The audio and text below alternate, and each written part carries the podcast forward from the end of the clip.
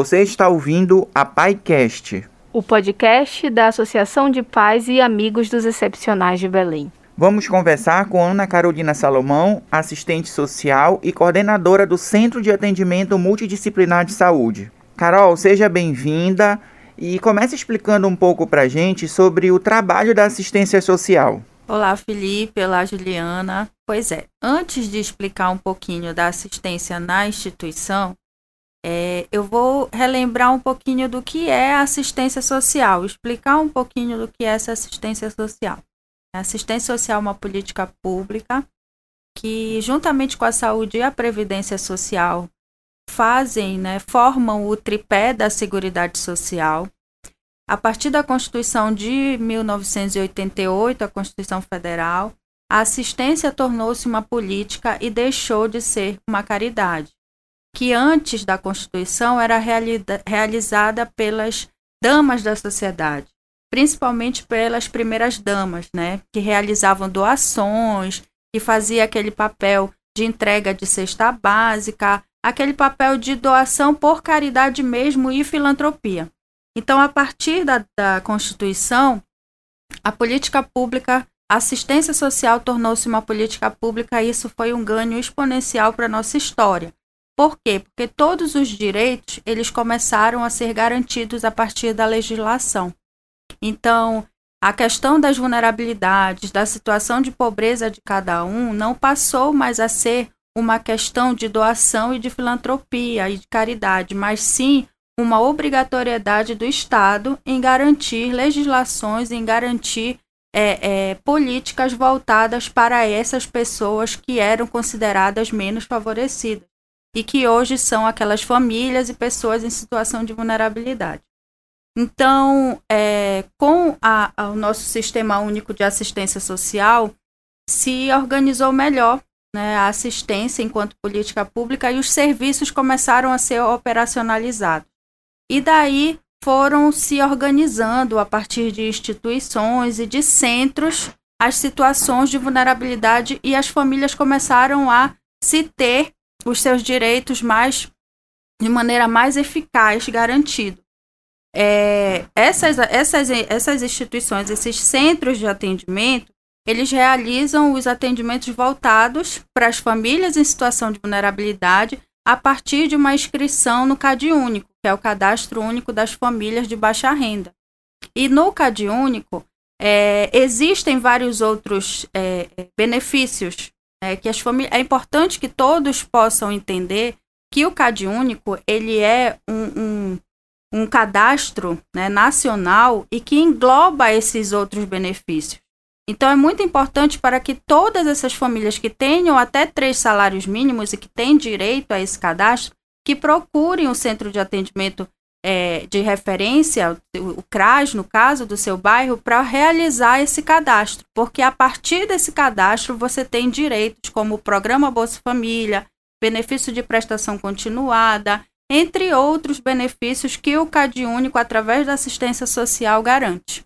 Né? Então, é importante eu estar relatando um pouquinho desse desse processo histórico para que todos tenham ciência de que a assistência social não é um, uma ajuda ou caridade ou filantropia, mas sim uma política pública baseada numa legislação e que propõe, promove e garante direitos à família e a pessoas em situação de vulnerabilidade social e econômica. Então, aqui na instituição, a gente desenvolve a assistência social a partir de um, de um serviço é, que é o Serviço de Proteção Social Especial para a Pessoa com Deficiência.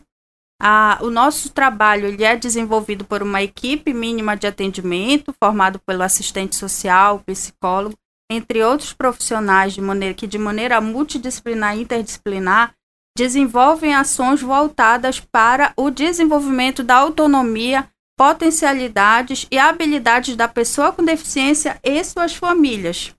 Então, é muito importante que a gente também reforce isso para mostrar que a Pai Belém, enquanto instituição do terceiro setor, ela desenvolve sim políticas públicas e desenvolve sim momentos de luta e defesa e garantia de direitos da pessoa com deficiência, porque infelizmente ainda se tem uma imagem é, é, negativa das organizações da sociedade civil nesse sentido, porque ainda acham que a, as, as, as OSCs, né, antigas ONGs, realizam é, assistencialismo, e não é essa a nossa realidade mais.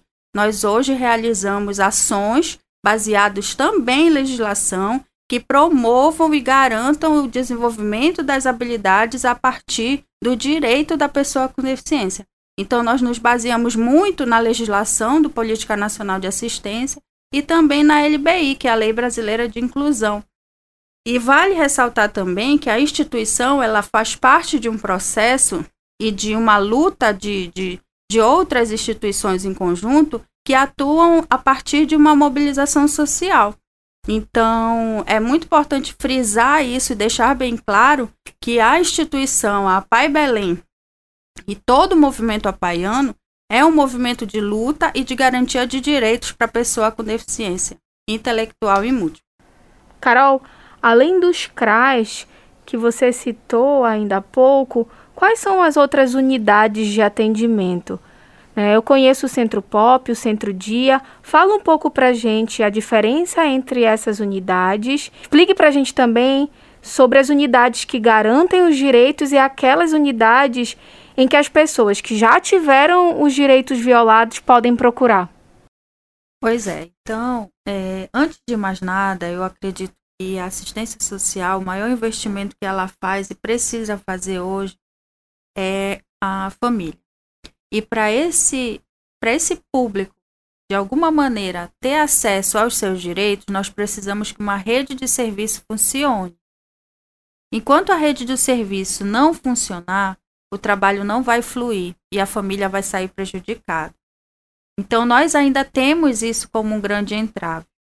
Mas a, a questão da rede de serviço dentro da assistência social, ela é bem organizada e bem dividida.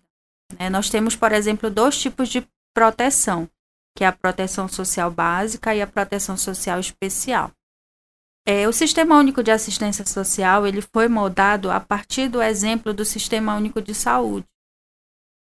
Então, é muito bem, muito parecido. Os serviços eles são parecidos, eles são divididos em média e alta complexidade, é, básica, média e alta complexidade, assim como os postos de saúde, assim como os centros de referência, as unidades de referência e os hospitais, né, dentro do SUS. Então, no SUAS, né? Nós temos também essa divisão bem organizada. Então, nós atuamos na assistência social a partir de uma proteção social básica, que atua né, na prevenção e na proteção, naquelas situações em que os direitos ainda não foram violados, então precisa ser feito um trabalho de prevenção. Então, esse trabalho ele é desenvolvido dentro do Centro de Referência de Assistência Social, os CRAS, os CRAs, eles, como o próprio nome diz, eles são referência nesse atendimento, é a porta de entrada da assistência social são os CRAs. Eles precisam ter uma equipe básica e mínima de atendimento, como por exemplo assistente social, psicólogo, que vá desenvolver aquela acolhida a partir do PAIF, que é o, o Serviço de Proteção e Atendimento à Família, né? Então, é o PAIF que vai dar esse suporte, esse subsídio para as famílias que serão cadastradas. A partir do CAD único, todas essas famílias elas precisam ser acompanhadas pelo CRAS e os CRAS eles precisam ser atuantes e desenvolver os seus serviços dentro dos CRAS, que são os serviços de convivência, tanto para criança, quanto para adolescente, quanto para idoso, quanto para mãe que está grávida, aquela que, que, que precisa da acolhida pós-parto também. Então, são vários serviços que o CRAS precisa desenvolver a todas as faixas etárias e a todas as dificuldades enfrentadas pela família no sentido de prevenir qualquer violação de direito. Então, os CRAs eles estão situados em pontos estratégicos da cidade, né, em bairros, principalmente bairros periféricos, e que possam desenvolver suas ações com essas famílias em situação de vulnerabilidade.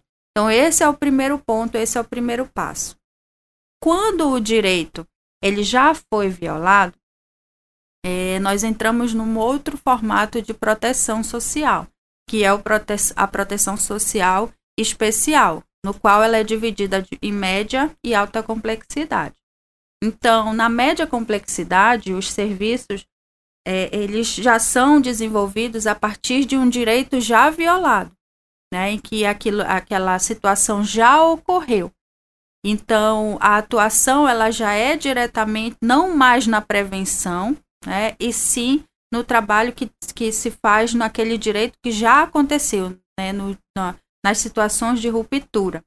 Então, a, aquela pessoa ela é acolhida por um centro de referência especial da assistência social, que é o CREAS. Né? O CREAS é que faz aquele apoio, é que dá aquele suporte também a partir de uma equipe de, de assistência, no caso, o assistente social e psicólogo. Em alguns casos, o terapeuta ocupacional também dá o suporte. Né? Então, essas são as situações, o perfil de atendimento dentro dos CREAS. Essa é a proteção social especial de média complexidade. E dentro desses, dessa serviço, desse centro, nós atuamos também a partir de serviços. Só que são os serviços de proteção social especial. É, além disso, tem os serviços voltados para alta complexidade, que já são aqueles centros de acolhimento, né, os antigos abrigos, que, que atuam né, naquelas situações em que realmente as famílias, principalmente crianças, adolescentes, e mulheres precisam ser retiradas daquele seio familiar de maneira momentânea, vivenciar uma outra realidade em outro espaço de acolhida. Então, esse, esse é o formato do atendimento de alta complexidade. É, então, além dos CRAS e dos CREAS, nós também temos o Centro POP, né, que é voltado para o atendimento daquelas pessoas em situação de rua aquela acolhida também para essas pessoas. Nós temos o Centro Dia, voltado para pessoas com deficiência a partir de 18 anos, que é também um outro espaço voltado para pessoas em situação de vulnerabilidade, nesse caso, para pessoa com deficiência. E onde é que entra a APAI nesse processo? É, a APAI Belém, por exemplo, ela se enquadra no Serviço de Proteção Social Especial de Média Complexidade, porque geralmente as famílias que nos procuram, elas já tiveram seus direitos violados. A situação já aconteceu. Então, uma situação de preconceito, de discriminação, falta de atendimento, entre outras situações que acontecem com essa família e principalmente com esse usuário. Então, a Pai Belém ela desenvolve suas ações dentro desse serviço. Carol, como você já começou a falar sobre a Pai Belém, Explica para gente como funciona o trabalho da assistência social dentro da instituição. Então, como eu já comecei a falar da Pai Belém, né? Então eu preciso é, justamente desmistificar para todos aquela ideia de filantropização e de caridade que algumas pessoas ainda acham que a instituição A Pai realiza. Então, eu preciso desmistificar isso e principalmente mostrar agora através do que realmente a gente desenvolve na instituição para que todos entendam o nosso papel enquanto uma instituição referência de mobilização social em prol da pessoa com deficiência. Então, como eu falei antes, a APAI desenvolve a assistência social a partir de um serviço, que é o Serviço de Proteção Social Especial de Média Complexidade, voltado para a pessoa com deficiência, se enquadra na proteção social é, especial de média complexidade e aqui dentro da instituição, nós atuamos com esse serviço a partir de um objetivo, que é o de promover a autonomia, a inclusão social e a melhoria da qualidade de vida dos nossos atendidos. As ações elas são pautadas no reconhecimento do potencial da família e do cuidador, na aceitação e valorização da diversidade e redução de sobrecarga desse cuidador. Então, o nosso maior investimento aqui dentro são as famílias. Nós precisamos com que essa família esteja empoderada e totalmente preparada para se fortalecer e atuar lá fora, porque o nosso objetivo não é com que essa família dependa única e exclusivamente da gente, mas sim que ela busque lá fora, esteja preparada a partir de todo o apoio que a instituição desenvolve e a partir de todas as orientações que a gente repassa né, para essas famílias, para que elas possam ir lá fora e lutar pelos seus direitos e lutar principalmente pelo direito do seu filho e eles também que sejam eles empoderados também, para que eles também desenvolvam suas ações lá fora de maneira autônoma, responsável e livre, né? Que é o que todos nós queremos hoje, é que a pessoa com deficiência ela seja livre. livre e autônoma. E as nossas ações, elas são baseadas através do acesso aos benefícios, aos programas de transferência de renda, porque nós atuamos orientando sobre BPC também, nós orientamos, nós encaminhamos para a nossa rede de serviço, porque a rede precisa funcionar, como eu falei anteriormente. Nós desenvolvemos atividades culturais, de lazer, de mobilização social. Nós desenvolvemos principalmente com o objetivo do processo de autonomia e também com foco na inclusão e no encaminhamento para o mercado de trabalho, que é um dos maiores desafios nossos também. Mas a gente não desiste, não vai desistir, nós vamos à luta sempre. Para desenvolver tudo isso, nós temos uma equipe multidisciplinar que atua de maneira integrada, de maneira interdisciplinar, com foco principalmente nessa autonomia. Então, nós temos hoje uma equipe formada por assistente social, psicólogo, professor de educação física, nós temos o terapeuta ocupacional, o fisioterapeuta que também dá o suporte para a gente, professor de dança e o pedagogo.